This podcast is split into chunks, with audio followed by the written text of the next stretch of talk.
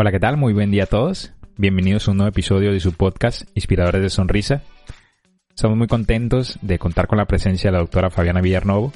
Ella es ortodoncista. Pueden encontrarla en sus redes sociales en Instagram como Perdoncia Uruguay. La doctora Fabiana Villarnovo tiene un máster en ortodoncia en la UNG, Universidad de Guarulhos, Brasil.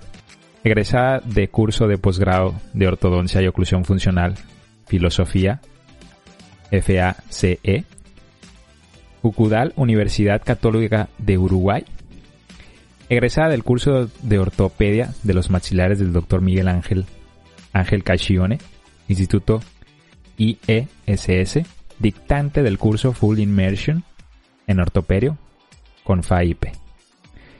Práctica exclusiva de ortodoncia en Clínica Periodoncia Uruguay, disertante de la temática ortopedio. Muy bien, doctora. Se queda en su podcast. En este episodio va, a estar hablando de papila gingival. Adelante, doctora. Sea bienvenida. Buenas noches. Soy la doctora Fabiana Villarnovo. Fui convocada para dejarles unos minutos algunos tips sobre la formación de papila gingival. Soy ortodoncista Trabajo en la Clínica Periodoncia Uruguay de la ciudad de Montevideo, Uruguay. No sé si todos los que escuchan son odontólogos o estudiantes o pacientes, así que voy a tratar de ser, lo más clara posible en la transmisión de algunos conocimientos y consideraciones acerca de este tema. La papila gingival es el tejido que se encuentra debajo del punto de contacto entre dos superficies dentarias adyacentes, o sea que es la encía que está entre los dientes. Normalmente la vemos con una forma triangular y tiene un efecto importante en la salud de la encía, en la fonación y en la estética. Es así que llama mucho la atención cuando no está presente y es solicitud de muchos pacientes considerar su restitución. Lamentablemente este tema no es tan fácil, es uno de los desafíos de la, de la odontología actual y es así que tenemos muchas solicitudes para cubrir lo que se llama vulgarmente los triángulos negros o black space.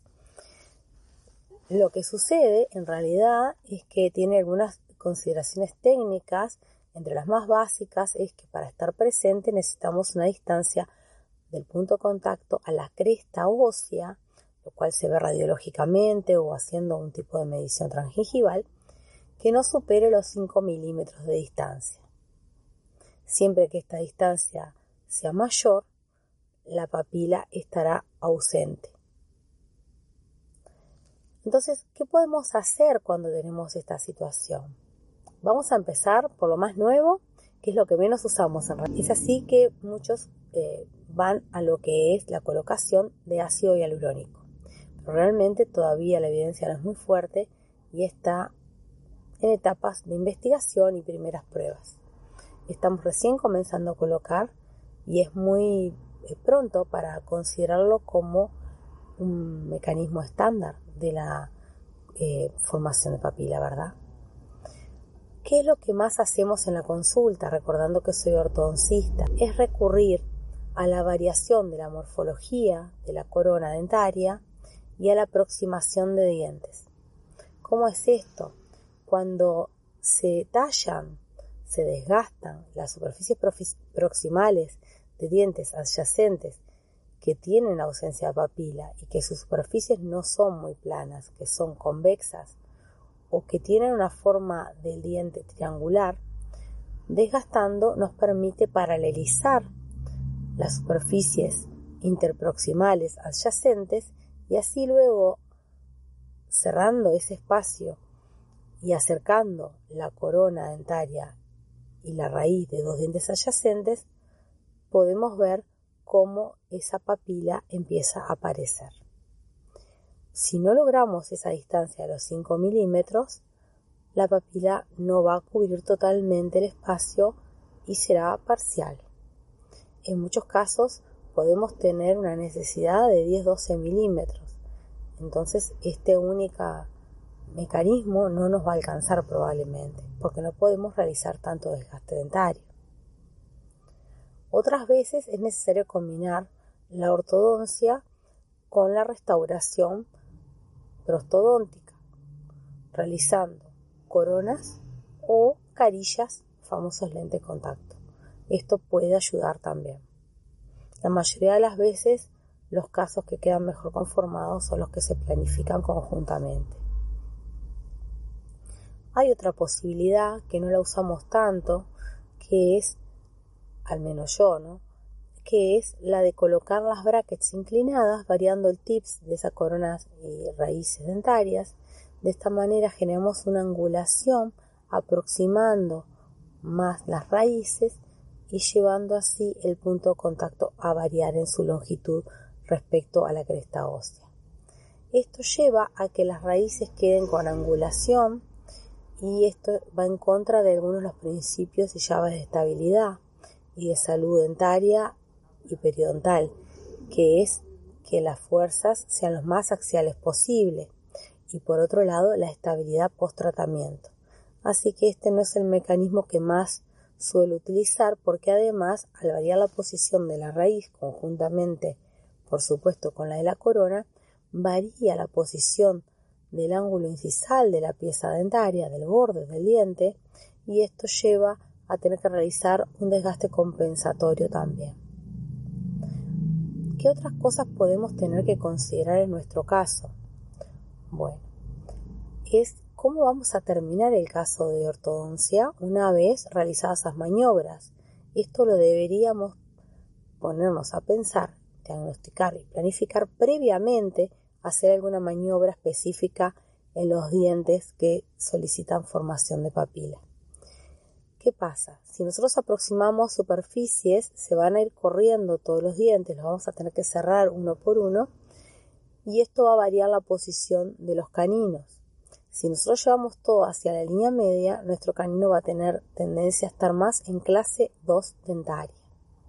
Si estábamos en una clase 3, será beneficioso, pero si estábamos en una clase 1, dejaremos nuestro paciente con clase 2, con lo que puede alterar eso la disoclusión de los movimientos excursivos. ¿Cómo hay otras maneras de hacer esto? En el caso de que tengamos que hacer un acercamiento de las raíces por formación de papila, debemos ver cómo es el overjet de nuestro paciente. Si tenemos un overjet aumentado, podemos retruir hacia la zona posterior y cerrar de adelante hacia atrás. De esta manera no varía la posición de nuestros caninos. Si el overjet no está aumentado, no vamos a tener cómo reducir esos espacios. Deberemos crear un nuevo overjet y para esto podemos necesitar una maniobra de stripping o desgaste interproximal en este momento en el sector inferior. Generalmente es bien recibido porque la mayoría de los pacientes cuando le falta papila le falta en varios pies. Si nuestras piezas ya están en la posición ideal, sería un poco complicado tratar de verticalizarlas más. Entonces, en esos casos tendríamos que eh, inclinarnos más por el tratamiento de carillas. En el caso que podamos proceder a un desgaste interproximal inferior, hacemos la reducción, cerramos hacia atrás y esto nos va a dejar las piezas inferiores más verticalizadas con posibilidad de ahora retruir las superiores.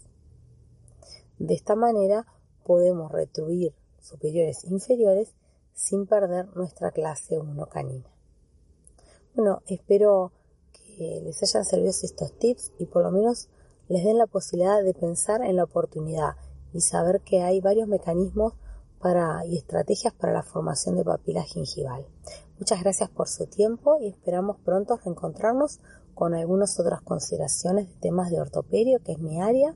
El que guste puede seguirnos por Instagram en arroba Uruguay y arroba Uruguay. Un gusto saludarlos. Muchas gracias, doctora. Un honor contar con su presencia en este su podcast Inspiradores de Sonrisas. Amigo, amiga, nos despedimos de este episodio. Nos estamos viendo para la próxima. Que tengas mucho éxito. Venga,